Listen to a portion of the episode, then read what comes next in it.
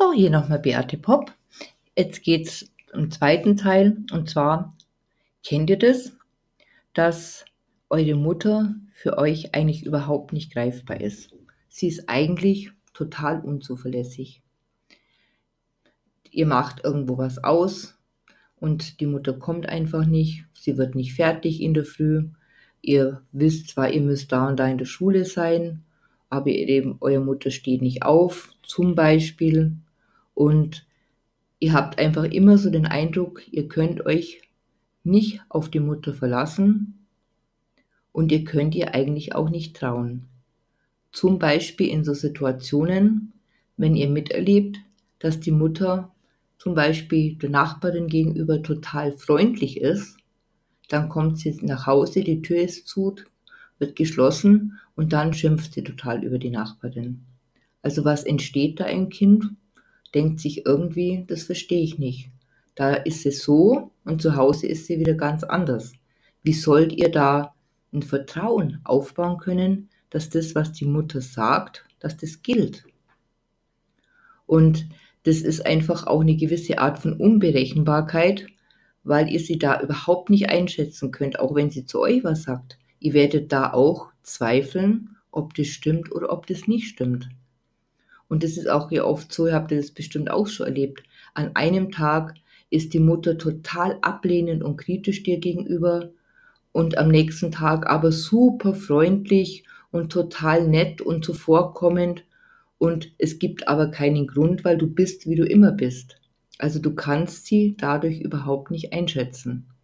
Also das ist so eine Tendenz bei äh, Müttern, die eine gewisse Art von Borderline-Störungen haben, so, das ist so das Ich liebe dich, ich hasse dich. So ein bisschen die Tendenz. Also so eine, ich möchte jetzt hier, kann jetzt ja keine Diagnosen stellen, aber das geht ein bisschen so in die Richtung, wenn so eine wahnsinnige Un, ähm, Unzurechnungsfähigkeit fast schon vorherrscht, dass ihr überhaupt nicht wisst, wie kann ich mich darauf verlassen. Einerseits ist sie total lieb und nett und am nächsten Tag ist sie wieder ganz anders wenn ihr dann mal es wagt, euch ein bisschen zu entfernen, dann äh, krallt sie euch wieder. Also es ist eine ganz komische Situation, aber vielleicht kennt ihr das auch. Also so wenn sowas ganz Extremes, was die Mütter so extrem unberechenbar und unzuverläss unzuverlässig sind, da muss man ein bisschen drüber nachdenken, ob da nicht eine Persönlichkeitsstörung dahinter steht. Und dadurch ja dadurch nie lernst, ähm, einzuschätzen, was dich wirklich erwartet bei deiner Mutter, weil aus dem Nichts heraus reagiert sie einmal so und dann beim nächsten Mal wieder so und du machst aber nichts anderes, bist du da selber einfach total unsicher. Und als Kind wirst du immer die Schuld bei dir suchen. Du wirst dich immer verantwortlich fühlen, also irgendwas habe ich doch gemacht irgendwas habe ich doch fabriziert, dass die Mutter jetzt so oder so reagiert. Aber du findest zwar keinen Grund, aber trotzdem denkst du, du bist die Ursache. Da entstehen zum Beispiel auch so ganz diffuse, unbewusste Schuldgefühle, die ja ganz, ganz viele Menschen haben, weil die Mutter einfach so wackelig ist in ihrer Art. Und das, dieses Schuldgefühl, das kann sich in dir so verfestigen, dass wenn irgendwas im Leben wieder unangenehm ist und dass du sofort bei dir selber die Schuld suchst. Also geht im Büro irgendwas schief, du bist schuld. Und das ist eine ganz, ganz heftige Situation, weil es dich ganz tief verunsichert, weil da kein Mensch da ist, was du als Kind so wirklich dringend bräuchtest, der verlässlich ist, der was sagt und du kannst dich drauf verlassen. So vielleicht kennt ihr den Kinderspruch, versprochen ist versprochen und es wird nicht gebrochen. Also dieser Spruch gilt bei solchen Müttern überhaupt nicht und das verunsichert Menschen zutiefst, ist dann auch so ein ganz tiefes Misstrauen auch später im Leben anderen Menschen gegenüber, weil sie ja einfach diese Ambivalenz von klein auf gelernt haben, das, was der andere sagt, also die wichtigste Bezugsperson in den ersten Jahren, darauf kann ich mich nicht verlassen. Und das ist natürlich für ein Kind wirklich fatal. Dann kommt noch ein anderer Punkt dazu, dass einfach manche Mütter extrem egozentrisch sind. Und da sind wir natürlich dann beim narzisstischen Bild, ähm, wo die Kinder eigentlich so als Aushängeschild der Mütter benutzt werden, unter anderem, also ist mal ein Punkt. Und die versuchen einfach die Töchter dahin zu erziehen, dass sie so wären, wie sie gerne selber hätten oder geworden wären, aber mit Einschränkungen nie besser und nie perfekter und nie schöner und nie erfolgreicher wie sie selber. Also sie brauchen zwar das Aushängeschild im anderen und dann wird das Töchterchen schön angezogen und schön dekoriert oder sowas, aber wirklich nur ähm, bis zu einem bestimmten Grad, dass sie selber gut darstellen stehen, weil man ja als Mutter so ein tolles Kind hat, wo optisch so toll ausschaut und so hübsch ist und man so schön angezogen hat. Also dass letztendlich die Bewunderung immer wieder auf die Mutter zurückfällt, als wer, weil sie ja dafür verantwortlich ist, dass dieses Kind so toll ist und es so gefördert wird, was auch immer. Oder in der Schule so gut ist, weil die tolle Mutter ja so viel lernt, dass die das zu Hause gar nicht tut, das spielt ja keine Rolle, das weiß ja auch keiner. Aber das Kind ist gut in der Schule und dann kriegt die Mutter die Bestätigung von den Lehrerinnen, ja toll, dass sie so viel mit dem Kind übt und macht.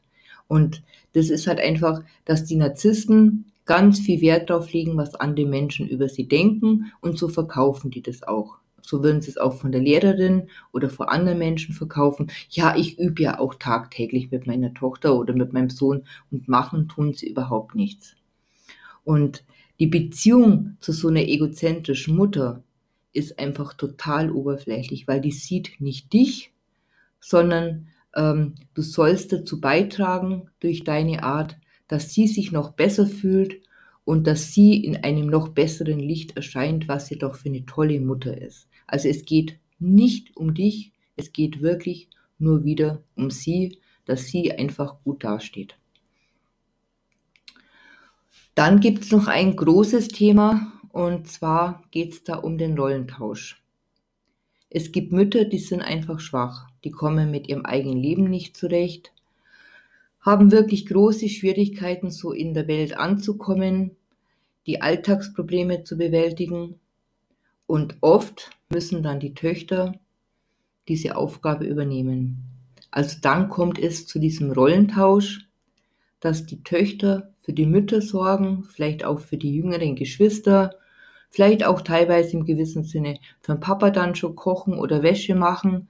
Also die Mutter quasi ist so schwach, aus welchen Gründen jetzt auch immer, sei mal dahingestellt. Also ich rede jetzt auch nicht von Krankheit, sondern von einer persönlichkeitsschwachen Mutter.